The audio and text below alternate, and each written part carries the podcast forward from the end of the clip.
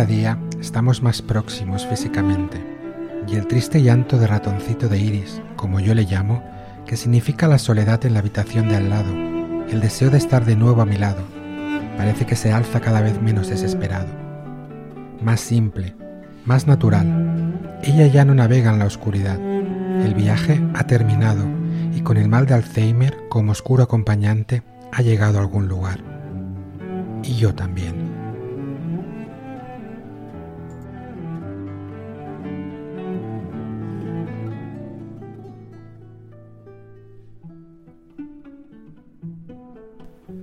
Hola, hola y bienvenidos una semana más a vuestro podcast Pseudo Literario. Somos Dani y Estefanía y esto es Mariliendres Podcast. Estefanía, ¿qué tal estás? Ujú. ¿Y ese uhu? Me encanta este arranque de. Uy, estoy muy lejos hoy. Eh, y esto es Mariliendres Podcast. Que lo he dicho Suena con- muy profesional. Sí, ¿verdad? Cada vez mejoramos. Bueno, o no, pero, Lo intentamos. pero da igual. Que aquí ya no nos moverán, ya no nos echan de la radio. Bueno, o sí. O sí. Nos encadenaremos. Bueno, exacto. Pediremos firmas a los mariliendres. Exacto. Si queréis salvar a Mariliendres. Amnistía. Abriremos una cuenta en, en Amnistía Internacional. La palabra no es muy adecuada. Save tu Mariliendre, sí. No, no llamemos al mal tiempo. Pues sí. Oye, Estefanía, antes de empezar, quería darte las gracias Ay, ¿por qué? por haberme recomendado, bueno, a mí y a todos los mariliendres, pero yo lo cacé al vuelo, el libro de, de la biografía de, De Kurt Cobain, de como dicho. Cobain. De Kierkegaard. Kierkegaard. Me está gustando mucho. El, El filósofo del amor. De Clarice, no sé qué, ¿no? Es la. Sí, lo tengo, lo tengo en la bolsa. Clarice, no sé, Starling. Por ejemplo, ¿no? Es- Silencio a los corderos. Ya, ya, ya. Pillado. Estamos muy altos, creo. Está... Bueno, da Tira. igual. Es que mm, es lo que te decía eh, en la moto, que a veces está bien salir de la zona de confort, eh, de lectura, leer cosas que a lo mejor no, no te apetecen a simple vista o no, no es quizás tu género literario, pero, pero acabas descubriendo cosas, te acaba abriendo nuevos mundos, nuevos intereses. Yo creo que es muy positivo leer cosas que nos supongan un reto de lectura, que no sea una lectura fácil, cómoda para nosotros, que nos plantee, pues eso, incluso no entender todo lo que leemos, que a veces también es muy interesante el... el- Sí, el no entender y el buscar las respuestas fuera, ¿no? Exacto, exacto. ¿Ya estás con el móvil? No, estoy quitándole la voz. Así me gusta. Pues por eso la verdad que es un libro de estos, yo creo. Que por cierto, también me dijiste que mm, yo me parecía a Kierkegaard. no sé cómo Bueno. tomarme eso. No, pero porque él era como una persona como muy... mm, Ay, ¿cómo te lo diría? Muy para adentro. Muy para adentro, con, una- con un mundo introspectivo y una... Y yo creo que tú tienes como todo ese mundo interior que es muy difícil escarbarlo y, No y sé él si me tenía... estás vendiendo bien, ¿eh? No, pero eso no es malo. Ah, no sé. lo, lo que pasa que yo creo que sois personas, las que todo es para adentro, que, que, que nunca acabas de conocer del todo. Pero bueno, que, que Bueno, las... también es trabajo del otro, ¿no? El... Si quiere, Sí, sí, yo te escarbo todo lo que puedo. pues ya está. Bueno, lo voy a intentar por tercera vez, Mariliendres. Em, Kierkegaard, em, ¿de dónde era, Estefanía? De Copenhague. Vale, ¿qué pasa en Copenhague? ¡Que me voy de vacaciones! ¡Ah! Vale, o sea, todo esto de Kierkegaard sí que me estoy leyendo el libro, pero era una entrada para que ella dijese que se va a Copenhague Voy a ver la tumba de y Kierkegaard. que la semana que viene no vamos a tener capítulo. Exacto, No sobre todo problema. para avisar de que la semana que viene nos damos descanso. que falta os hará. La de vueltas que hemos dado. Y que a sepáis eso. que a la vuelta voy a contar todas mis anécdotas de Copenhague. Sí te dejo, porque ya estás contando muchas de tu máster. Recuerda que esto es un reality. un podcast reality show. podcast reality. De la vida de Estefanía. Las Dorashan. Bueno, las Dorashan si viniese tu hermana. y Dani, tú eres el amigo gay de las Dorashan. Bueno, como siempre, en segundo papel, para mí, segundo plano. Segundo. Bueno, hoy viene bien al hilo del claro, capítulo, ¿no? estás a la sombra de, de mi genio. El resto de capítulos está ella, la sombra del mío. Bueno, pues Estefanía, si te parece, ponemos nuestra fantástica cabecera. Exacto. No sé yo si la llegaremos a cambiar algún día. No, no. ¿No? No, a mí me encanta. Pues venga. Pues ponemos cabecera y empezamos con el capítulo. Venga. Tin, tin, tin, tin, tin, tin, tin, ¿No es así? Venga, dale.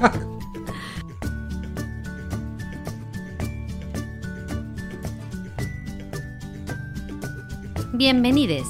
Este es un podcast para feministas con pluma, mariquitas ilustrados, mariliendres de la vida y amantes de la lujuria intelectual. Y cotillas, nena, también para cotillas. ¿Empezamos?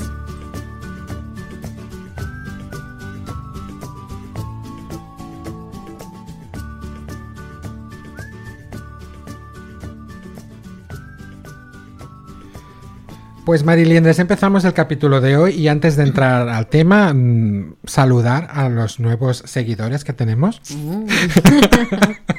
Entre ellos, a uno que conoce Stephanie. Quiero buena nota. Dilo ahora y ya deja de hablar del Bueno, tema. es que nos hemos enterado y me ha hecho mucha ilusión que mi profesor nos está siguiendo en Mariliendres. Hola, Alberto. Sabemos que eres escritor y estaríamos encantados de, de tenerte en nuestro programa. Yo te admiro mucho porque tus clases me, me gustan mucho y aprendo un montón. Y además no me valoras nada mal los trabajos. Es que pareces una niña pelente. soy esa, yo soy esa, la, la que levanta la mano al final de la clase. Bueno, pues eso, que bienvenidos a todos los nuevos seguidores, que cada día son más. Y empezamos con el capítulo, Estefanía. No sé si a ti te, te ha pasado alguna vez, pero eso de el más uno, ¿no? El papel de Dani más uno, como que siempre ha estado reservado el más uno para la mujer que acompaña. Pues hoy le vamos a dar un giro y vamos a hablar pues precisamente de eso, de los grandes hombres que eh, hay detrás de grandes mujeres, ¿te parece? De los segundones. Pues sí. Um, el otro día estuvimos, nos salió así como de refilada, eh, de refilón en JFK, ¿te acuerdas? Que dijiste, Mm. sí, está muy guapo, pero era muy machista. Pues tú sabes lo que llegaba a pensar el de, de Jackie. A ver, ¿qué decía? Mira, en, en un viaje que hicieron a, a París, él siempre, él mm, describió ¿no? ese viaje como yo soy el hombre que acompañó a Jacqueline Kennedy a París. Ella brilló. Porque sí, ella brilló y estaba, él estaba como obnubila- obnubilado, sobre todo por la riqueza y la superioridad cultural que tenía ella sobre él, ¿no? Esto le pasaba también un poco a Carlos con Diana, que se sentía un poco segundón a su lado. Bueno, es que con Carlos, Me extraña. bueno, por eso está con Camila, porque van a la par.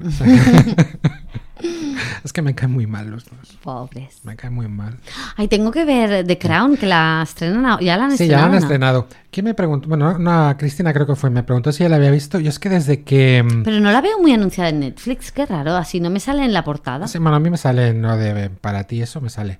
Um, o para ti es de TikTok, en Netflix también De sale. qué a saber ya. Los algoritmos están apoderándose Pero sí que es verdad que desde que mm, la historia ya es más contemporánea y más que ya la conozco, como La que me, más ya. me desinfló mucho. Sí que era súper fan de las primeras temporadas, porque era eso, eran historia que no conocía. Además es que a mí la primera reina me gustó Sí. mucho.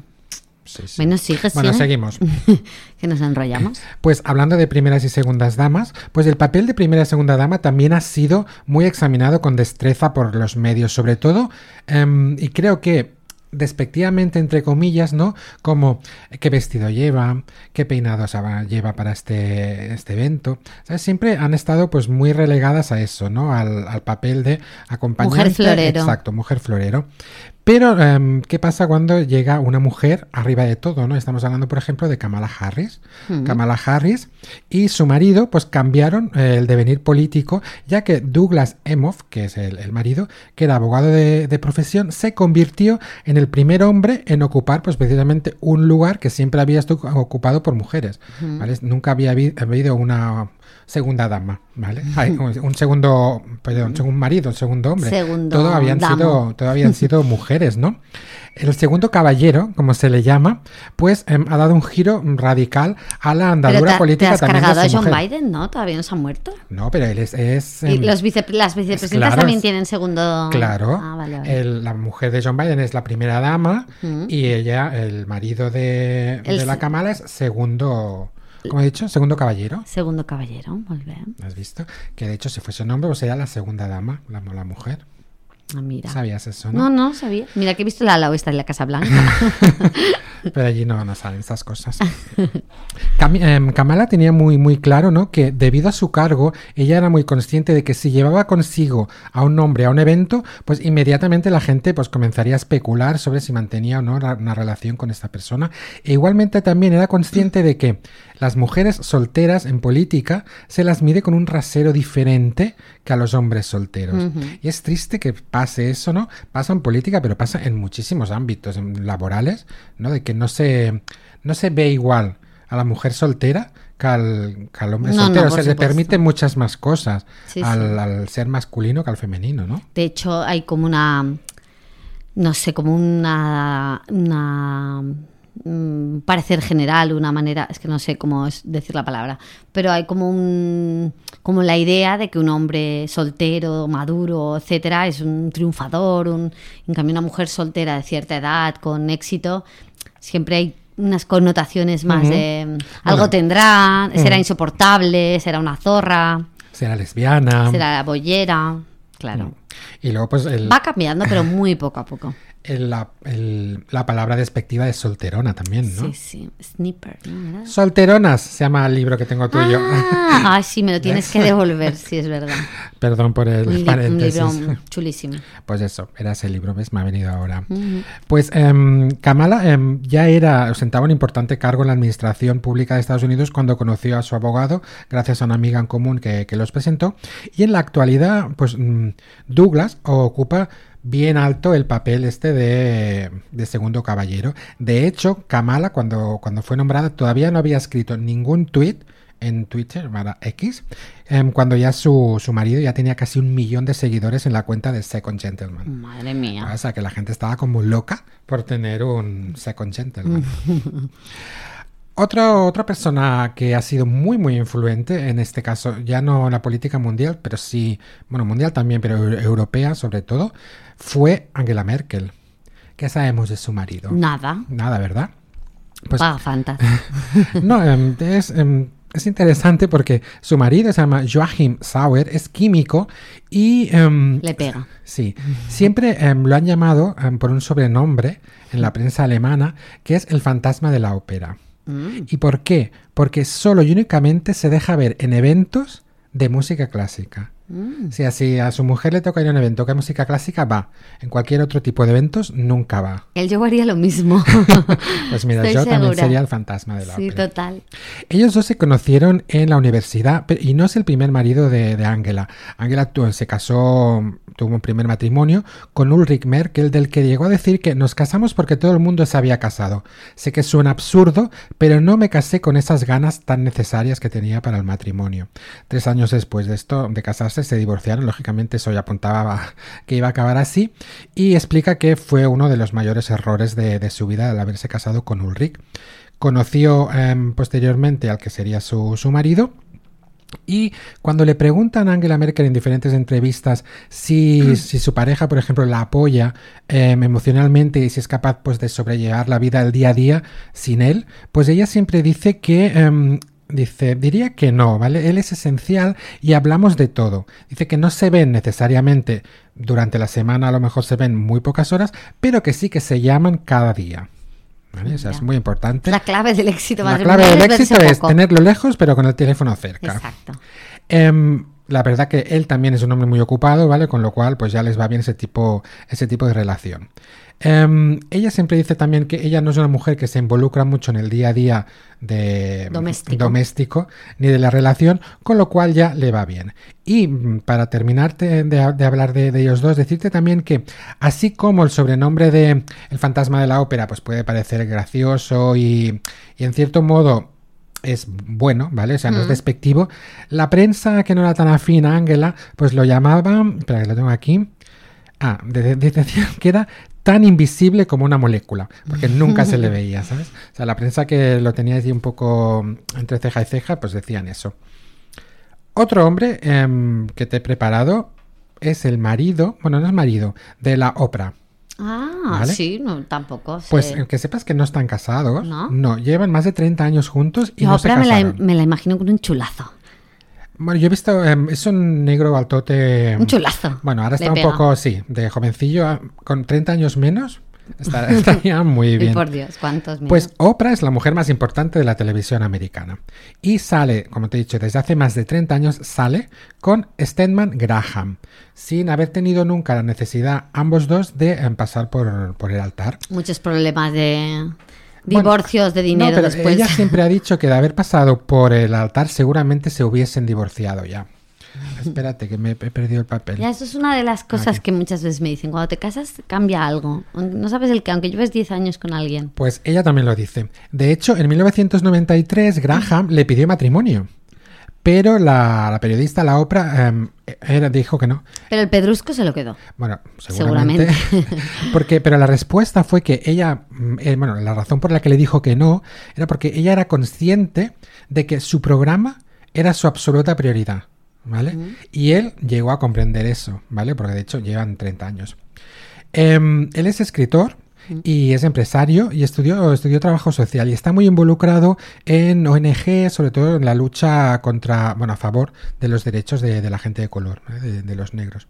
Incluso, ya te digo, tiene una, una ONG que se llama Chicago Atletas Against Drugs, ¿vale? que siempre, pues con la ayuda de su mujer, pues hace muchos actos para, para recaudar dinero. Ya me imagino que debe irle bien.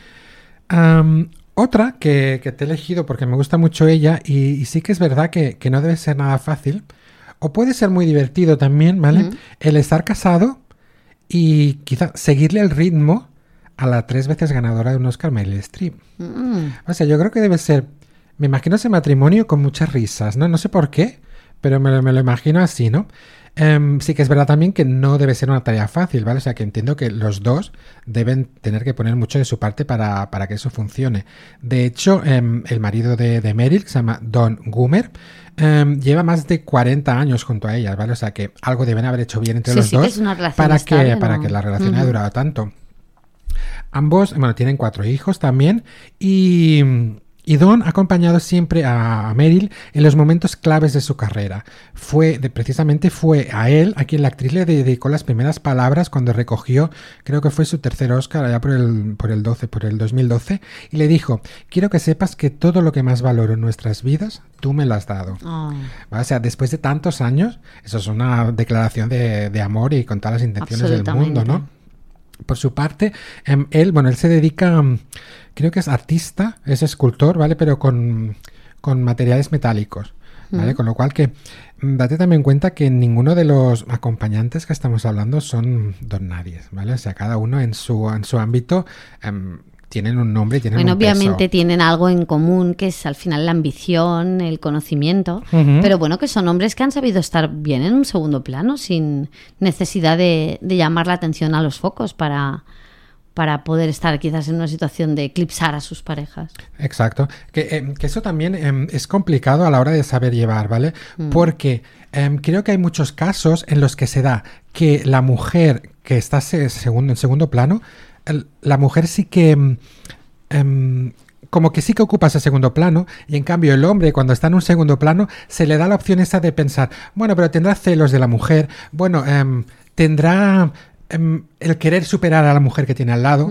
¿vale? Eso en las mujeres no se da tanto como si se da en el hombre cuando el hombre está en segundo plano, ¿no? Se le, se le tilda de, bueno, pero quería usurpar el papel de la mujer, quería estar por encima de ella, ¿no? Es mucho más fácil. Yo te cuento un caso así mm, millennial de, hombre que le cuesta mucho estar en segundo plano. Cuenta. La influencer internacional eh, Chiara Ferragni. Ella está casada que también con, una persona, un personaje público conocido, que es Fedez, que es un rapero italiano muy conocido sobre todo en Italia pero él se ha hecho más famoso a raíz de estar casado con, ella. Y en muchas ocasiones ves como él, mm, aunque es una persona completamente diferente porque él es más... Em, digamos que tiene como más eh, una personalidad más rara, más eh, bueno, se nota que, que, esa extroversión que tiene ella y tal es diferente, pero aún así a él le encanta chupar cámara y de hecho tuvieron una crisis matrimonial porque en San Remo ella le pidió que por favor era su noche, la noche que ella hacía su gran discurso, tal, que él intentara mantener, mm, ¿sabes? Mantener un poco la compostura y no llamar demasiado la atención. Y él montó un show que se dio un morreo con un cantante del festival, solo se habló de aquello. Y es verdad que es un personaje polémico porque no sabe nunca estar, o sea, no sabe estar en segundo plano. Es verdad que él también es una figura pública, pero muchas veces no le sabe dar a su, a su mujer el espacio para brillar el que, necesita, ¿no? Sí, sí. y mira que me encantan los dos porque yo estoy enamorada de esa familia y de los niños, sobre todo me encantan. Bueno, una familia buenísima. Quizás también la, cultura italiana, ¿no? Del macho ahí. Pero sí que es verdad que él como le cuesta mantenerse, en siempre quiere llamarla, es muy histriónico con ella, sobre todo con ella. Y, y de hecho, lo mal que queda Que se falta. note, Se ¿vale? nota muchísimo en el reality que está en Prime. Se nota muchísimo como él siempre trata de llamarla, dar la nota incluso para mal. A veces como haciéndose más el cabezón y el testarudo para solo para llamar la atención. Ya está ahí mi. Hoy estamos haciendo un capítulo de cultura popular. Bueno, pero ya lo haremos llegar a lo que somos nosotros. Todo acaba en libros. que somos preocupéis. libros. Vale, pues empezando a hablar de libros y escritores, em, ¿tú sabes, por ejemplo, a qué se dedica el esposo de nuestra amiga JK? Rowling. No, no tengo ni idea. Pues mira, la autora de Harry Potter, su marido es anestesista. Es escocés. Te iba a decir no gana mal, pero claro, a comparación de JK Rowling, gana una miseria. Bueno, pero tampoco mm, no gana mal. Bueno, sí, pero un anestesista al lado de JK Rowling, imagínate. Bueno, sí, tienes razón. Pero bueno, que se puede mantener perfectamente. sí. Em, se conocieron en casa de una amiga en común en el 2000 y según algunas personas, y yo sí que he visto la foto de él, em, el marido, Neil, guarda cierto parecido con Harry Potter. Qué fuerte. Sí, Eso es incesto casi. sí, bueno, es así también. Tiene la carita así como cuadrada, lleva gafas así redondas. Tiene, si lo, si lo buscáis, veréis que, que tiene cierto Lo parecido. encuentro muy incestuoso, muy retorcido. Bueno, a lo mejor ya te digo, ya cuando describía a Harry, pues Ah. pensó en su marido, pero luego también con, con el Daniel Radcliffe ese lo, lo clavaron, porque es que se parece un montón. ¿Se habrá tirado a Dani Radcliffe? No creo. No sabemos, hizo el casting privado. Bueno, em, tiene un buen desnudo, ¿eh? No sé si te acuerdas cuando salió. la obra de teatro en que- Ecus, creo que era Ecus, se llamaba la- Es un poco gamba por eso, ¿eh? Sí. Todo menos la cabeza. Bueno, seguimos. Ellos dos se casaron al año siguiente de conocerse en una ceremonia muy pequeña y secreta en casa de la, de la autora de JK, en la que solo asistieron 15 invitados. ¿vale? Para lo demás es una, es una pareja que yo creo que se deben ser un poco aburridos. Hombre, Yo creo que sí. Y en cambio tengo a otros que em, tampoco debe resultar muy, muy fácil, ¿no? Ser el marido de una escritora millonaria, otra, y es lo que le tocó vivir a Neil Leonard, que ya sé quién es Neil Leonard. ¿y quién es Nia Leona? Pues es el esposo de L. James, la Ay. autora de la trilogía de 50 sombras de Grey. Mm. Em, Leonard, que era guionista de televisión durante 20 años, vio cómo su vida cambiaba cuando su mujer empezó a escribir proezas sexuales en un libro. Además, todo el mundo le miraría como diciendo, ¿este es el que la Es que ata? es. De hecho, em, muchas veces no le preguntan si le sirvió de inspiración o no. y él siempre responde que si quieren especular sobre mi vida sexual, que lo hagan. Yo no Yo se lo- soy de misionero. Yo no se lo voy a impedir, ¿no? Como diciendo que piensen lo que, lo que ellos quieran. La gente debe entrar a su casa a ver, buscando, abriendo puertas a ver si hay un ¿Dónde cuarto rojo. roja, ¿no? Sí, imagínate las cenas allí en casa de los. Voy de al baño. Pues eso. Eh, en todo caso, Estefania, decirte que Neil sí que aprovechó el tirón de su mujer para empezar a publicar em, novelas, ¿vale? Si es en que este mal caso, tonto escribe una novela. novela negra y la que, la que escribió que ha tenido más así es una que se llama Crusher. ¿vale? Crusher. Pero bueno, que aprovechó el tirón de la mujer pues como para, para seguir para adelante. Y em, para, para terminar, antes de hablarte de, de que realmente hemos venido a hablar. Em, otro destino similar sufrió otro desconocido por el gran público, que es el estadounidense William Gordon. No sé si te suena, no te sonará. No. Vale, no sabes tampoco de quién es. em, no, de quién fue marido, pues fue el segundo marido. Pues William tenía pensado escribir la historia de su vida, Mm. pero no se atrevió. Y entonces fue su esposa la que redactó la vida de su, hasta en ese momento marido, em, en un libro. Y el libro es Plan Infinito. Estamos hablando de Isabel Allende. Mm. De hecho, el personaje principal de la novela se llama Gregory Reeves y está inspirado en su marido Willy. ¿vale? Em, Gordon profesaba una admiración por su, por su- la que fue su mujer, ¿no? Hasta el punto de que dejó los tribunales, era, era abogado y em, se dedicó, pues eso, a vivir de los libros como autor de novelas, siguiendo los pasos de, de su mujer. ¿Se comió algo? Se comió algo, este más que el otro. Em, estos dos. Espera. Salud, Estefanía. Perdón. Uy, no voy a poder ir a Copenhague, estoy muy enferma. Estás muy enferma, había dicho con Joe. Estos dos casos. Estefanía, son claros ejemplos que demuestran ¿no? que para los maridos, cuando no se puede estar detrás de ellas, pues estos van más a su lado que no detrás de ellas, ¿no? O sea, se han aprovechado un poquito. Y te voy a hablar ahora, me parece que solo hablo yo, ¿no? Ay, de verdad, como es que no era el hombre a la sombra de la, de la mujer. Pues a ver si te espabilas porque se me está secando la boca de tanto hablar. Vamos por, por el último que te traigo. Traga. Te voy a hablar de John Bailey. Ah. Dirás quién era este hombre, ¿no? John Bailey fue un, este lo conozco. ¿eh? fue un crítico em, literario brillante, polémico y muy singular. Él tenía el don de leer desde tal distancia los libros a los escritores que em, el lector de sus críticas se sentía muy a gusto, incluso se creían más inteligentes y perspicaces incluso que los propios escritores que habían escrito los libros. Cuando has dicho de leer de- ¿Qué pasa? desde distancia, he pensado que leía desde lejos. Tenía presbicia, alargaba. Lo siento, me venís a la cabeza. Me Tú que eres una estudiante de un Me, máster. me lo he imaginado con el libro. Sí, como yo ya es de esos que le que se lo pone a, a tres kilómetros. Pues dile que se ponga ya gafas progresivas. ya las lleva, hijo, Ah, pues pero entonces. ni con esas. Bueno, sigo. Em, John Bailey nació en Lahore, donde trabajaban sus padres, y se educó en Eton y en New College, o sea que era de familia bien. Era ¿vale? gafapastas. Sí. En su primera novela, y aparte también fue escritor, In Another Country de 1954, se inspiró en sus experiencias durante la Segunda Guerra Mundial, en la que sirvió en las compañías de granaderos y en el servicio de inteligencia. Granaderos, ¿eh? no ganaderos. Que te he visto la cara.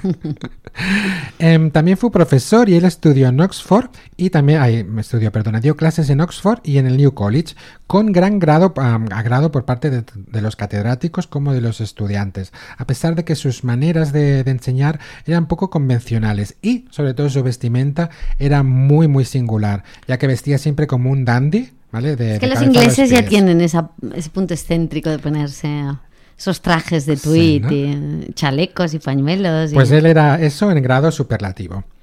John Bailey se enamoró de su mujer cuando la vio paseando en bicicleta a través de una ventana de un college en Oxford y se casaron en 1956.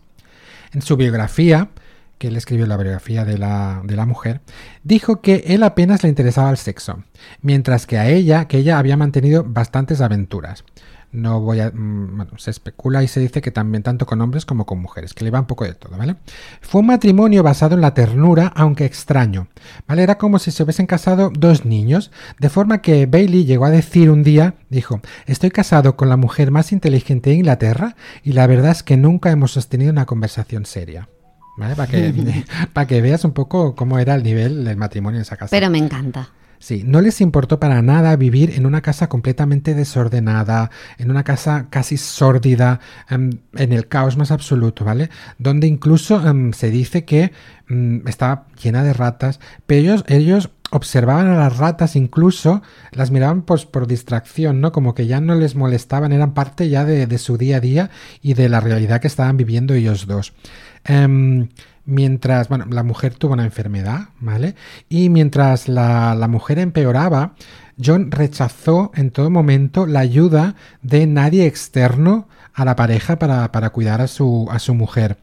De hecho, también mm, cuando la mujer murió, al año de, de enviudar, él se casó de nuevo con la mejor amiga de su mujer. Luego hablaremos un poco De la mujer. de la mujer y hablaremos también un poco de este tema, ¿vale? Porque sí que es verdad que puede sonar un poco feo, pero podemos hablar también de las razones que llevaron Luego lo a, debatimos, a ambos sí, a sí. llegar así.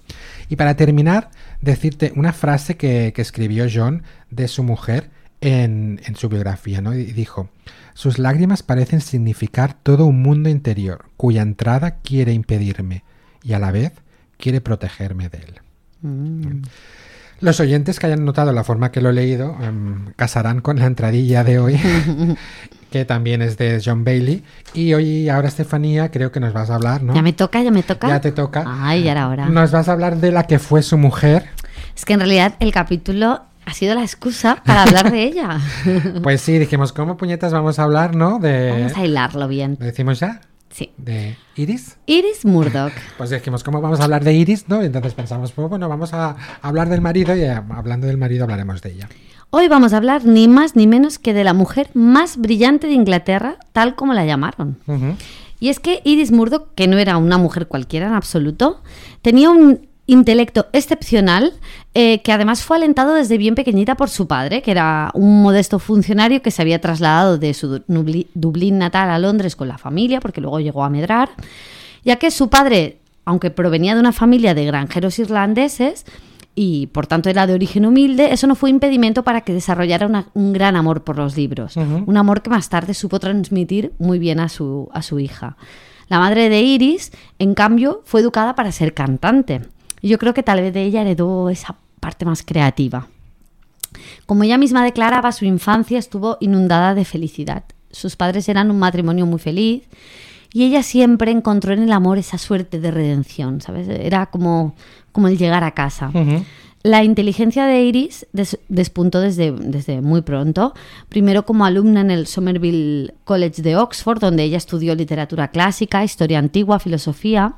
Además cursó el posgrado en Cambridge con, con, que tuvo como maestro ni más ni menos que al filósofo Ludwig Wittgenstein que mm, será tu próximo filósofo, Dani, que lo sepas. y esa, esta relación intelectual con, su, maestro le provocaría también un, impacto duradero tanto en su obra como en su pensamiento. De hecho, muchos dicen que su, obra está muy influenciada por esas clases, obviamente. Y más adelante volvió a Oxford como profesora donde conoció, como bien has dicho hace un momento, al que sería el amor de su vida.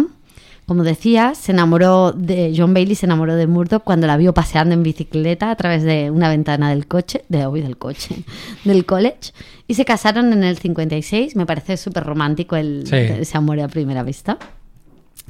Y él... Cuando, cuando leí eso no me imaginé a él saliendo corriendo detrás de ella, ¿no? sino como bueno, ya la tenía, la, tenía, le tenía, echado la, de que pasaba por delante. pues exacto. Durante su juventud, eh, Murdoch mantuvo, como decías, una agitada vida amorosa, tanto con hombres como con mujeres, y de hecho su, su curiosidad sexual se mantuvo incluso después de casarse con John Bailey. Sin embargo, ellos, a pesar de todo, construyeron una sólida relación y una relación feliz. En el libro Elegía a Iris, del que hemos citado un fragmento al principio del programa, eh, él hizo unas memorias de su relación con la escritora y el marido apunta que la vida sexual de su mujer pues parecía deberse más a la admiración que al puro deseo sexual. Y esto me interesa mucho porque es una idea muy interesante. En otras palabras, Iris otorgaba sus favores a los hombres cultos e intelectuales que admiraba como parte de la entrega a un ideal. O sea, ella necesitaba como... Eh, cuando admiraba a alguien intelectualmente necesitaba que esa unión fuera completa, que fuera un entregar su cuerpo y su alma y su intelecto hacia esa persona, porque, bueno, esa... A diferencia de John, ¿no? Que John no, necesitaba y no sentía lo mismo. Exacto, él era una persona más apocada de otra manera y ella se entregaba de manera apasionada a las ideas del otro y por eso necesitaba entregar eh, también su cuerpo, se entregaban cuerpo y alma. Me gusta mucho esa idea también como... Es como la erótica del poder, pero la erótica del intelecto. Un hombre listo la ponía cachonda mí también me pone muy cachonda los listos. Bueno. Mm. Y también es curioso, ¿no? Que como dos personajes tan diferentes, ¿no? Llegaron a casar Quizás por eso yo, yo soy muy partidaria de que a veces las relaciones diferentes se complementan de una manera mágica. Quizás no evidente para todo el mundo, pero tienen como un equilibrio personal. Al final, esa tendencia del mundo al desorden encuentra una de un, cierto orden y acaba creándose una sinergia que les lleva a equilibrar esas energías de desorden. No sé, es una teoría. Eh, uno de los, de los romances mm, extramatrimoniales más famosos de la autora, probablemente el que más duró, fue el que mantuvo con el Nobel de Literatura Elias Canetti, Elias Canetti, que, sin embargo, él eh, el escritor tuvo unas duras palabras para ella en su obra Fiesta bajo las bombas. En uno de los capítulos del libro, Canetti tacha a su amante de insaciable a la hora de buscar relaciones complicadas. Yo creo que era adicta a la toxicidad de las relaciones. Ya digo, ella siempre se enamoraba de personas a las que admiraba. Que eso es una cosa que yo siempre he hablado mucho con mis amigas de, tenemos como tendencia siempre, ¿qué es lo que más te gusta? No, es que lo admiro, es que está muy bien admirar a tu pareja, pero también es muy sano Mm, eh, tener amor por una persona de la que te sientas igual. Esa idea siempre de, amar hacia arriba y no hacia el lado, creo que, es algo que, la sociedad hoy en día se, se, plantea más. Y yo creo que ella tenía mucho esa idea de amar hacia arriba. Yo lo que me estoy planteando ahora mismo, estaba mirando, no sé si te has dado cuenta mientras hablaba, es que estaba pensando la admiración que sientes por las mujeres que no son nada fáciles. Sí, me encanta. ¿Por qué será? Yo creo, es que Jane Austen no tenía nada, ¿no? De, o también era... yo creo que es la única que... Es que yo, yo creo que busco respuestas en todas ellas. O sea, es decir, al final las escritoras mm, quizás son las, los personajes que más dejan entrar en sus mentes, porque al final cuando escriben, aunque sean ficción muchas veces, hay mucho de ellas en, en, en sus palabras. Y a través de, de, sus, de sus historias yo intento encontrar Pero quizás respuestas. no pasa tanto con el escritor masculino. Bueno, porque al final Quizás es que el escritor masculino es capaz de em, dejar sus, su realidad aparte Es y inventarse toda otra y la mujer mete más de lo Es suyo. una en- gran, gran, gran eh, reflexión y estoy totalmente de acuerdo contigo. Creo que la obra de una mujer es mucho más personal. ¿Verdad? Siempre hay mucho más de ella, o por lo menos mi experiencia, obviamente hay millones de excepciones, pero es que encuentro que hay mucho más de, de- de sí misma en cada una de sus obras. Y es por eso que encuentras muchas más respuestas de ti misma en sus obras. Eh, haces mucho más esa idea de, de- la empatía, de reflejarte en, lo, en las palabras de una escritora, porque yo creo que entregan mucho más de ellas. Y es verdad que el escritor sabe eh, crear algo incluso sin sentirlo, sin vivirlo, Mm. eh, pudiendo imaginarlo, pudiendo eh, recrearlo de, de- de- de vidas ajenas, de vidas que, que simplemente ha observado. Quizás sí que sea verdad eso del cerebro de una mujer que es completamente distinto al cerebro de un hombre, ¿no? Sí, sí. ¿Eh? Yo tengo un, un libro sobre esto, de las diferencias, que ser diferente no significa que uno sea mejor o peor, no. pero se tiene que, bueno, al final la evolución y la, la práctica de una serie de, de circunstancias, de, de maneras de actuar ante el mundo nos ha creado mm, que, que- que nuestro, mm, nuestro cerebro genéticamente sea diferente, claro. exacto. Pues muy interesante este tema. Un día lo. Bueno, pues como te decía, eh, eh, Iris era una mujer complicada y de hecho su obra es complicada. Las primeras obras de Iris fueron de índole filosófica, porque obviamente ya venía de esa rama. Sus ensayos giran alrededor de la filosofía moral, sobre todo, que la moral es algo que siempre la, la acompaña, sobre la naturaleza del bien y del mal, que es uno de los grandes temas de su obra sobre la sustitución de Dios con el amor y el arte y los dilemas morales, entre otros. Y de hecho su primer libro eh, publicado fue Sartre, el racionalista romántico. Poca cosa, ¿no? Para tu primera obra, una, una obra sobre Sartre. Para abrir boca, vaya. Sin embargo, la actividad filosófica de, de Murdoch no se detiene en su obra ensayística. O sea, la filosofía es algo que, que formará parte de su obra también eh, narrativa y, y- y- y toda su obra tendrá contendrá las grandes preguntas del universo. Eh, ella se sumerge en la literatura de ficción con una fuerza e intensidad inusitadas. Algunas de sus novelas tienen cierta fama de que son de difícil comprensión, porque a pesar de, de que ella siempre incluye situaciones cómicas y anecdóticas y que está lleno de, de cosas muy cotidianas en su obra, siempre, siempre, siempre se oculta un profundo significado en las historias. Siempre hay un velo que nos esconde cuál es el verdadero tema y ese velo lo tenemos, como decíamos antes, que rascar. Hay que a veces que entrar más allá. Hay que ir siempre al, al inconsciente de, de- de- de las personas, de sus personajes. ¿Sabes? Esas que nos hace leer incluso a veces el párrafo dos veces, ¿no? Exacto. Y es que Iris no deja de ser filósofa y ella busca el sentido de la vida, de nuestras acciones, de nuestros comportamientos en cada acto que acometemos. Ella siempre encuentra la gran pregunta detrás de la, de la acción, de la simple acción, del- de la elección incluso de un plato de comida. La primera obra literaria, narrativa de, de Murdoch causó sorpresa, puesto que el público se había acostumbrado a ver a Iris como filósofa, no como escritora. Se trata de la novela Bajo la Red, que está publicada en el 54, y es una historia que gira alrededor de un escritor mientras éste navega por la vida bohemia de Londres. Eh, es una historia que, a pesar de que puede ser un argumento pues muy baladí, porque ella tiene argumentos a veces muy sencillos, está teñida de momentos que implican pues decisiones morales, ¿vale? Que es un tema recurrente en la obra literaria de la escritora.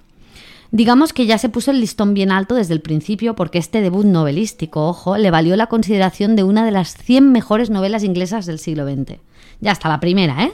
O sea, se te quitan las ganas de, de- de escribir con esta gente porque dices, madre De mía. intentar nada, ¿no? Exacto. Para empezar, no está nada mal. Y no hace falta deciros que en el siglo XX en Inglaterra había muy buenas novelas. O sea que no, no es un mérito cualquiera.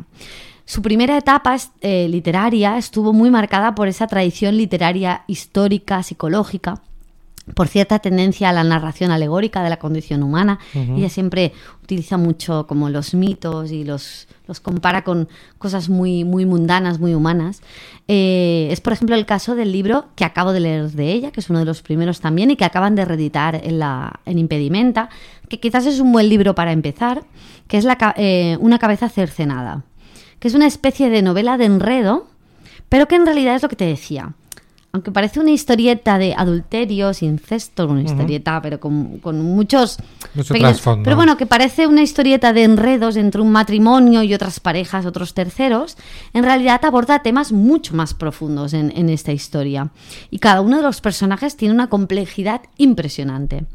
Eh, esto- estos temas que te comento los abordará aún con mayor complejidad en la novela, que es una de las más famosas, El, El unicornio, que es una historia entre la realidad y la fantasía a través también de un triángulo amoroso entre un profesor de filosofía, su esposa y una joven estudiante.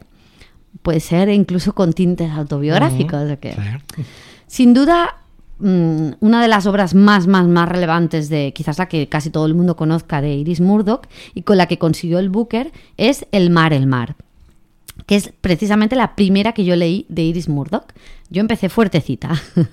quizás hubiera tenido otro orden, eh, pero bueno, mm, por muchos es considerada una obra maestra, eh, pero como os decía antes, la excelencia no siempre está al alcance de todos. Es decir, es una obra maravillosa, una obra sobre obsesiones inconscientes, sobre las complejidades de las relaciones humanas, una obra en la que puedes gozar simplemente y es algo que a mí me fascinó de la obra. Eh, yo gozaba con la descripción de la compra que hacía este solitario escritor que se ha retirado a un pueblo en un acantilado, se ha comprado una casa, es un, es un escritor de obras de teatro que ha decidido con cierta fama. Me está sonando el móvil del trabajo. Sí, ¿verdad? Es que suena cada, Sí, escucho pero- cada rato. tiri, tiri, ti. Pues él ha decidido retirarse, como jubilarse, él era, estaba muy, muy expuesto a los focos, a la fama y se retira, se compra una casita en- ahí en un acantilado y, y, bueno, se vuelve algo ermitaño y, y hace como una compra muy austera porque él intenta tener una vida muy diferente a la que tenía en Londres. Y te juro que mm, es hipnótica la, la, mm, las escenas que explica cuando ya él hace la compra, se prepara la comida, como las pequeñas rutinas, la descripción que hace de esa vida solitaria, de esa, de esa manera de alejarse del mundo es hipnótica, no sé qué tiene, o sea, no, no, no, no narra en ese momento grandes acciones, pero tiene algo de, de que te mete en una bruma. Y a la vez de eso se contrapone, porque la novela tiene como unos giros, ¿vale? A la vez es, eh, hay un- una tormenta existencial en medio de, de la obra cuando, cuando se cruza en la vida, en ese mismo pueblo apartado, por casualidad, un amor del pasado. Eh, bueno, eh, no os cuento más porque tiene ahí un giro súper interesante, pero una obra en la que en principio no pasaba nada, de repente es un torbellino de, de- de emociones. Muchos la han, la han comparado esta obra con La Tempestad de Shakespeare. Ajá. Es una obra realmente fascinante, pero no es una obra de fácil acceso. Quizás es bueno empezar con otras obras de Iris Murdoch. A mí me, me resultó Como increíble. dices tú, hay que acostumbrar el paladar, ¿no? Hay que acostumbrar Iris paladar. antes de- A veces, pues lo que decimos, cuando eres mayor ya te van gustando más los, los ácidos, pero cuando eres joven, pues te gusta más lo dulce. Si no estáis acostumbrados a, a libros así tan complejos, quizás es bueno empezar con, con una, una sirera, una cerecita y luego vamos dándole más caña al tema. Luego una, ce- una cereza de licor. Pero eh, yo os digo que a mí me transmitió, a pesar de que la obra en toda su complejidad no consigues entenderla como un intelectual, ¿vale? O sea, obviamente yo en mi pequeña dimensión te puedo decir lo que capté de ella. Mm, quizás no consigo del todo explicar todo lo que, lo que significa, todos los simbolismos que hay detrás de la obra, todos los inconscientes, todas esa, esa- esas obsesiones que hay detrás, pero eh, es una obra que te afecta, que te consigue conmover y al final la escritura pues es arte y el arte no siempre se comprende, a veces solo se disfruta. Exacto. Y es un- una pieza de esas. Como dice Dani, muchas veces la mejor manera de conocer a esta escritora es leerla.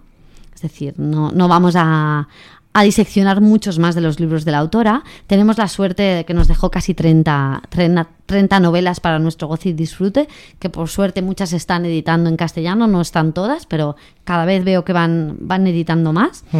Historias donde la autora, pues eso, desafía de alguna manera las convenciones narrativas tradicionales y donde la filosofía pasea a sus anchas en medio de novelas. Y es muy interesante. Son personajes muy complejos, pues que, como te decía, se enfrentan a disyuntivas morales, angustias emocionales, intelectuales, porque a ellos les pasa un poco, a todos sus personajes tienen en común que se les escapa el sentido de sus vidas. Tienen preguntas capitales ante lo que les rodea que muchas veces no consiguen responderlas y están siempre buscando dar respuesta al sentido en su vida. Son protagonistas inmersos en su conciencia, ¿vale? Y al final siempre las obras de Iris Murdoch son como un espejo a la conciencia humana.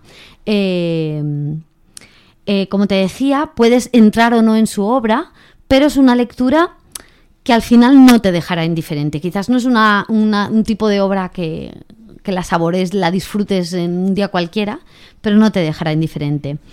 La esplendorosa carrera de la mujer más brillante de Inglaterra se truncó, como bien apuntabas antes cuando hablabas del marido, en el 95, cuando en una, una reunión pública en Jerusalén, Murdoch entró en una especie de bloqueo que le impidió entender y contestar una pregunta que le habían dirigido. Lo que al principio ella interpretó, pues eso, como un bloqueo artístico, de que ella no, no, sabía dar respuestas. Exacto, resultó ser un principio de Alzheimer. Como decía, su marido la cuidó con verdadera devoción mientras Iris empeoraba y empeoraba durante cuatro años de, enfermedad. John rechazaba que la cuidaran otras personas y a pesar de esos años de entrega, muchos reprochan que John se casara de nuevo, pues como te decías, con una amiga de la pareja, tan solo un año después de fallecer Iris. Y es que tal vez la pérdida de memoria de Iris fue de algún modo también la de John.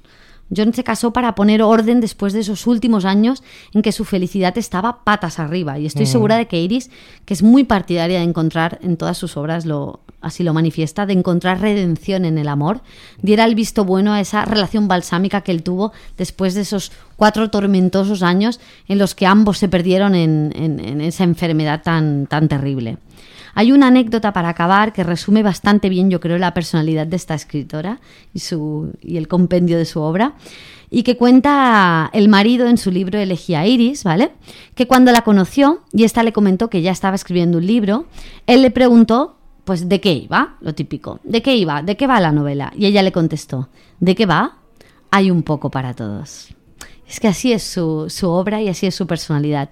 Iris Murdoch tiene un poco para todos porque es una mujer inabarcable y es maravillosa y no puedo, no puedo dejar más de recomendar a esta escritora si aún no la conocéis. Bueno, pues hemos llegado a Iris, ¿no? A través de, del que fue su marido. De la sombra. De, la sombra.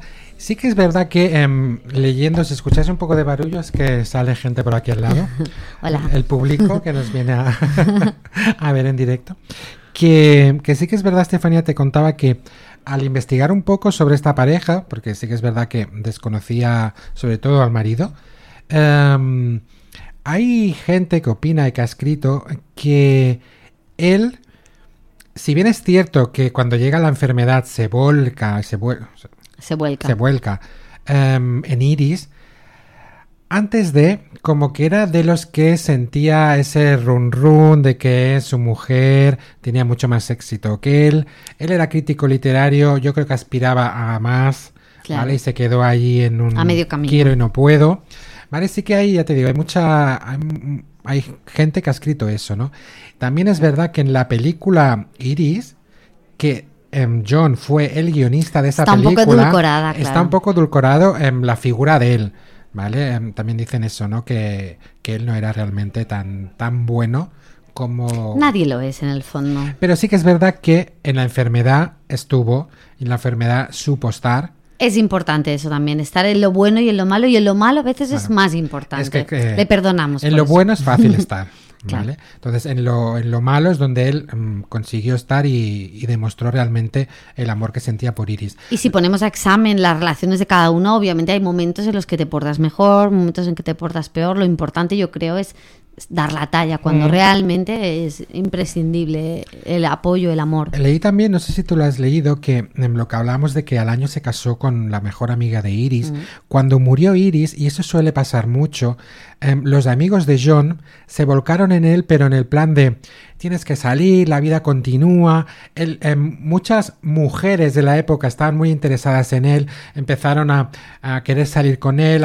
bueno, es y que él, decidió eso, ¿no? Al final, casarse con, con ella, em, con Audi. Es que él era un heredero multimillonario de la obra de Iris Murdoch que mm, dejó un legado de copyright espectacular. O sea que era un muy buen partido. ¿eh? Por eso que entre los amigos que le animaban a la vida continúa, tienes que salir, no sé qué, y una corte de mujeres que le aparecieron alrededor, él mm, tomó la decisión de decir, no, me voy a casar y todo esto que me rodea va a desaparecer, ¿no? Y sí que es verdad que con la que se casó Audil em, era la mejor amiga de Iris, como hemos dicho, puso mucho orden en el caos en el que en el que vivía en ese momento John. Voy a silenciar el móvil, perdón. No, sí, ya acabamos el capítulo casi, Estefanía, no hace falta que... Pero qué horror, pero es que es el del trabajo, yo no sé quién Bueno, es escribe que tanto. yo ¿eh? cuando salgo del trabajo apago el móvil. Es que soy una mujer de negocios. Ah. Tengo, como decía la de armas de mujer, te- tengo un cuerpo para el placer y una mente para los negocios. No, voy, yo no voy a decir nada. Mejor. ¿Qué? ¿Silencias? Sí, hoy me envían, de verdad, me envían WhatsApps de, de trabajo. Bueno, fuerte. pues para eso es un teléfono de trabajo. Si te parece, Estefanía, mientras vas silenciando los audios y las notificaciones, Venga. te pongo la musiquita de rumores, rumores. Rumores. Y empezamos Na, con Marichismes, na, na, na. Perfecto, dale. que hoy traes los deberes que te pedí hace dos semanas, ¿no? Sí. Pues venga. Eh, Marichismes.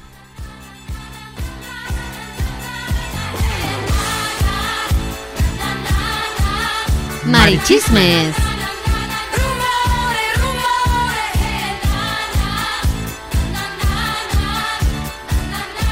Pues esta semana el Marichismes, si os acordáis, hace creo que fue dos capítulos, le pedí a Estefanía o le pregunté si sabía a partir de cuántos libros mm, es una edición, ¿vale? Pero en la sexta edición de este libro, ¿cuántos libros han vendido? Y creo, Estefanía, que hoy me traes la respuesta, ¿no? Sí, además ya nuestra amiga Carmen nos, nos dijo ya la respuesta en Instagram, que eso depende de la editorial y van por ahí los tiros. Pero bueno, he aprovechado también para traeros algunas curiosidades del mundo editorial que quizás os puedan resultar curiosas. Pero esto me lo vas a responder o ya me lo has Sí, respondido. sí, ahora te Ah, lo contesto. Vale, vale.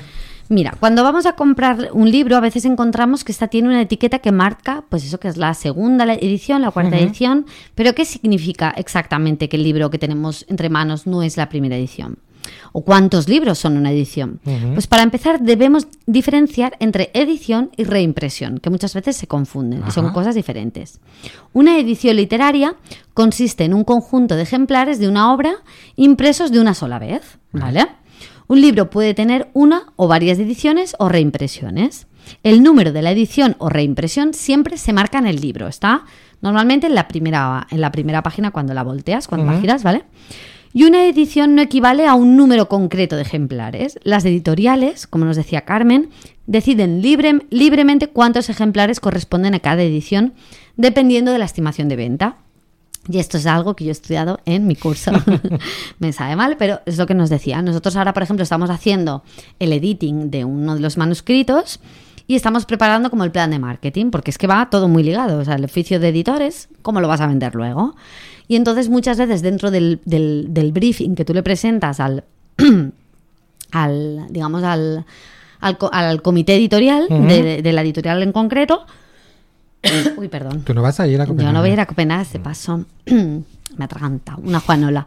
Bueno, pues eh, en este briefing en el que tú vendes el manuscrito, haces una estimación de qué tirada crees que sería la adecuada para este libro en base a eh, lo muy famoso o no que es el autor, si el género o no tiene cierto gancho, en la época del año en que lo estás editando. Es muy importante no equivocarte de la tirada porque muchas veces las comisiones si se reedita, eh, se negocian a partir de un determinado número de libros. Entonces, esto es muy importante a la hora de negociarlo también con el autor y no hacer una sobreestimación de tirada, porque es posible que te los tengas que comer con patatas, pero tampoco hacer eh, tiradas cortas, porque como normalmente se negocia un aumento, muchas veces tú cuando aumentas la, eh, cuando negocias con un escritor los porcentajes, son progresivos, es decir, para la primera, a- a- exacto, la primera tirada 5, para la segunda, para los tantos ejemplares vendidos ya un 10% y para la siguiente 15, sobre todo con autores, bueno, de cierto tal. Entonces, si tú haces una tirada muy corta, enseguida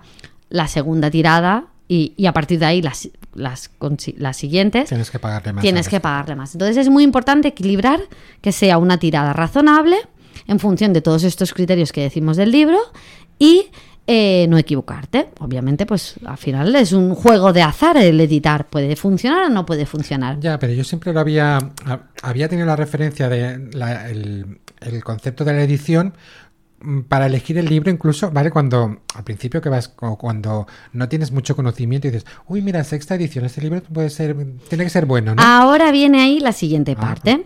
Y es que Normalmente lo que nosotros vemos como siguientes ediciones son reimpresiones del libro. Una reimpresión consiste en imprimir más ejemplares cuando se agotan los ejemplares existentes de un libro. En una reimpresión no se hace ningún cambio en el libro o el texto, ni tampoco se, se solicita un nuevo ISBN, el, el DNI de los libros. ¿vale? Solo se imprimen más libros para poder seguir vendiéndolos. Esto a menudo se confunde con una nueva edición, y es que muchas editoriales llaman edición a lo que en realidad es solo una nueva reimpresión en el libro. Vale. Esto muchas veces lo hacen y lo anuncian así como tercera edición, cuando a lo mejor llevan tres años con la tercera edición, pero se hace como mm, elemento de marketing Un para exacto. Lo único que se ha hecho a lo mejor ya estaba prevista esa tirada de libros en esa edición pero lo que se está haciendo es decir que es una siguiente edición para reclamar como diciendo este libro lo está petando vale entonces realmente para que se considere una nueva edición de un libro tienen que haber cambios significativos en la nueva edición que a veces es tan sencillo como por ejemplo que se ha incluido un prólogo diferente o un, eh, a veces que el mismo escritor les incluye pues Ah, lo he un- entendido. exacto Vale. O sea, una edición, en una edición tiene que haber un cambio. Un cambio significativo Vale. en el contenido del libro. Pues tiene que añadir información o a través de un prólogo, a través de una nueva introducción o a través de que ha cambiado algún elemento de la obra significativamente. A veces en los libros de no ficción se han revisado algunos datos, se han actualizado esa información o se ha incluido un capítulo de cómo es la situación en- actualmente, sobre todo en la no ficción, y en las novelas a veces incluso pues se, se, eliminan cosas, se añaden cosas. Sí, porque en los de ficción no creo que pase esto, ¿no? Los de ficción la Sí, historia es sí, la que también, es, ¿no? También, pero a veces también se... pero te van a cambiar el final. No, pero a veces pues eso, se añade un prólogo, se añade una nueva introducción o a veces pues se matizan este, eh, este final lo escribí de tal manera y lo, eh, lo retoco, lo digo con otras palabras. O sea, el tema es que para que sea una edición, una nueva edición, tiene que haber cambios significativos en la obra, ya sean pues simplemente incluyendo una introducción nueva o un prólogo de una de un personaje importante que ha prologado esa obra porque lo está reeditando 20 años después, pero tiene que haber eso, un, ma- un- un cambio y un nuevo ISBN. Vale, vale. ¿Vale? Lo que normalmente vemos en las librerías son reimpresiones del libro. Para saber cuántas ediciones tiene un libro, simplemente tenemos que abrir el libro por la página de los datos de impresión y ahí veremos, aparte de los derechos del libro, el nombre de la editorial, la fecha de impresión, veremos el número de edición e impresión del libro. De este modo es fácil saber, pues eso, cuántas ediciones tiene un libro. Eh, la impresión después. eh, espérate un momentito que me he perdido. Ah, luego hablamos de los tipos de ediciones de libros, que también es interesante. Hay edición de bolsillo, edición de lujo, edición especial, edición ilustrada, edición oficial. Yo he estado estudiando un poquito esto con el curso también y me he traído hoy los apuntes. Sí. Y aparte de que hay, por ejemplo, eh, cosas muy chulas como el tipo de pasta de Es que papel. nos tendrían que pagar, Estefanía. Sí. Penguin, por favor, subvenciona este podcast. O al menos la sección. Pues a mí me encanta porque yo, eh, como buen bibliófilo, yo creo que tenemos que empezar a aprender estas cosas. Hay diferentes tipos, por ejemplo, de acabado de papel. Está el calandrado, el estucado, ¿vale? Que, un- el- por ejemplo, el calandrado es eh, se, se logra una superficie más brillante y lisa, que favorece la impresión, y el estu- estucado, en cambio, es como más suave y, por ejemplo, es más blanco. Entonces, eh, este, este papel se usa, por ejemplo, para pliegos de ilustraciones o cualquier reproducción de color. Después también, por ejemplo, muchas veces nos preguntamos eh, por qué libros amarillean antes o no. Ajá. Y eso también se debe a... a- tipo de papel. sobre todo, aparte del tipo de papel, también al tipo, al tipo, al tipo de impresión. Ajá. ¿Vale? Que ahora te diré cuál. Espérate que lo he perdido. Mm, Esta ¿dónde lo sección tengo? no te la tienes muy preparada, No. ¿eh? Se obtiene, a ver. Ah, sí, la pasta química, ¿vale? Por ejemplo, eh, hay una cosa que se llama la lignina, ¿vale? Que, por ejemplo, eh, esto hace que, proce- que procede de la madera, que evita, por ejemplo, que el papel amarille. Esto es bueno. ¿Vale? O sea, el- eliminar la lignina es buena. Sí, estamos haciendo un curso de, de bioquímica. Y después, como te decía, están los formatos. O sea, tenéis que siempre buscar papeles, libros que hayan eliminado la lignina, que tengan pasta química, porque eso favorece a que el libro se conserve mucho tiempo. Exacto. Y en cuanto al formato, pues bueno, como sabéis, está la edición de bolsillo, Tenéis también lo que se llama Trade, que el otro día en Eso Penguin. quiero que me lo expliques porque yo he pagado los libros a Trade y no sé qué coño es. El Trade es un poco como el estándar, que es Es que el otro día fuimos al mercadillo de Navidad de Penguin. Exacto, fuimos al, al mercadillo y arrasamos. Arrasamos con- Ya hemos colgado una foto de nuestras adquisiciones. Bueno, De de, las las, tuyas, mías. sí. Tú no es que no te animas a publicarlo. Cuelga las tuyas. Ah, pues tú eres la de redes sociales y me dices, haz una foto y hago una foto. Pues esta noche me haces una foto. Bueno, pues el trade es en realidad se, eh, se trata de un rango de medidas, ¿vale? Que va entre los 14 y 20 centímetros y entre los 15 y 23. Que es como sería un bolsillo Mm. versión más L, ¿sabes? Un poquito más grande. Vale. Luego está el middle grade y el coffee table. ¿Vale? Que es otra medida. O sea, hay un montón de. Luego está el tipo de encuadernación. Puede ser cosido o fresado, que es aquello que está Exacto. eh, Exacto. Luego tenemos tipo de cubierta, que es rústica o tapa blanda, flexitapa. Tenemos, por ejemplo, dentro de la tapadura cartoné y tres piezas. ¿Cómo te quedas? Las Yo- sobrecubiertas. Yo me quedé con el Trade que has dicho, de 14 a 23 centímetros. Esto es lo más, lo más está, el, eh, ¿cómo se, cuando se dice lo de medida española? la medida española. Pues todas estas cosas eh, son muy importantes, por ejemplo, a la hora de presupuestar la campaña de marketing de un libro, o sea, la campaña de, de- el, presupuesto de un libro. Entonces, tú tienes que tomar como editor todas esas decisiones de qué tipo de so- si quieres sobrecubierta o no, si quieres, por ejemplo, que haya faja en el libro, si quieres pagar la colaboración de un escritor o personaje importante que haga una reseña de ese libro en la todos esos detalles afectarán al precio del libro y al presupuesto final del libro. Entonces los tienes que, como editor, saber, mm, digamos, en, saber leer entre líneas qué se merece cada libro. Y eso es una tarea, yo creo, mucha, de mucha responsabilidad. Sí, Porque, porque al puede final ser- allí el, el escritor ni pincha ni corta en estas. En esta parte ya, ya menos. Bueno, se le hacen obviamente pro- propuestas, eh, sobre todo a nivel creativo, de si te gusta aquí. De hecho, nos, creo que fue Manel que nos dijo que le propusieron primero Sí, una etapa que no le gustaba tanto. portada, mm. Obviamente se, se intenta colaborar en el proceso creativo con el, con el autor, pero luego hay muchas cosas que son básicamente a nivel económico en la que se decide. Hay editoriales que todos tienen una misma línea y ahí no hay tu tía, pero luego hay muchas otras ediciones que sí que se miran todos esos detalles de si va con este papel, si va con esto. O sea, no siempre depende del sello. A veces hay libros que se salen un poco de la, de la dinámica para destacarlos. Pues mira, Estefanía, me ha parecido muy interesante todo lo que nos has contado en los chismes. Bueno, de chismes no tenía nada, ¿no? Pero, pero sí que has dado respuesta a una pregunta que me tenía ahí, tenía curiosidad por saber, Pues mira, por saber la respuesta. Ah, dicho esto, ¿te vas para Copenhague ya? ya está, ya voy a hacer las maletas. Voy a meter ya las bragas de lana porque ya me dirás tú. Bueno, con este cambio climático que está haciendo, a lo mejor yo hace pienso, este calor ahí. ¿cómo puede ser que la gente tenga sexo en los países nórdicos con el frío que hace? Se Pues ponen un agujerito en la por ropa eso. precisamente para por entrar eso. en calor. Porque están ahí para entrar en calor, debajo de los nórdicos esos. De hecho, es que en las casas del norte no, no hace frío. Mm, Debajo de los nórdicos. Claro. Voy a tener a tres nórdicos encima. Te gustaría. A ti y el Joe.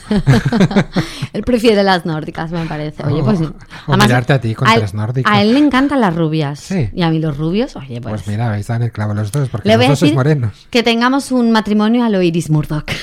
Abiertos, que abiertos. Miremos para otro lado. Solo porque eso es como en Las Vegas. Lo que pasa en Copenhague se queda en Copenhague. Bueno, y lo que pasa en Marilienda se queda en Marilienda. También. Suerte que últimamente no nos escucha. Si supiera yo todas las barbaridades que decimos. Bueno, estaría aquí. Picando la puerta. Sería el censor. Estaría picando la puerta. Pues nada, Estefanía, em, recordamos que la semana que viene no tenemos capítulo porque tú estás en Copenhague y yo no sé qué voy a estar haciendo. Puedo hacer un directo desde allí. Con un vino caliente. la Bueno, mano. pues mira, podrías hacerte una foto en la tumba de Kierkegaard. Eso. ¿No vas a verla? Sí. Pues eso. No encima, ¿eh? Al lado. Yo la de A la sombra. yo la de Graves la pisé. Hombre, esto es blasfemar o no, algo. no la vi. pues nada, Estefanía, que tengas un buen viaje a Copenhague. Tráeme algo. Te traeré algo. ¿Un regalito? Un pongo. Bueno, que no sea un punto de libro. tal. Cúrratelo un poco. Venga, va. Y a vosotros, Marilendres, nos escuchamos esta vez sí en 15 días. Perfecto. ¿Sí?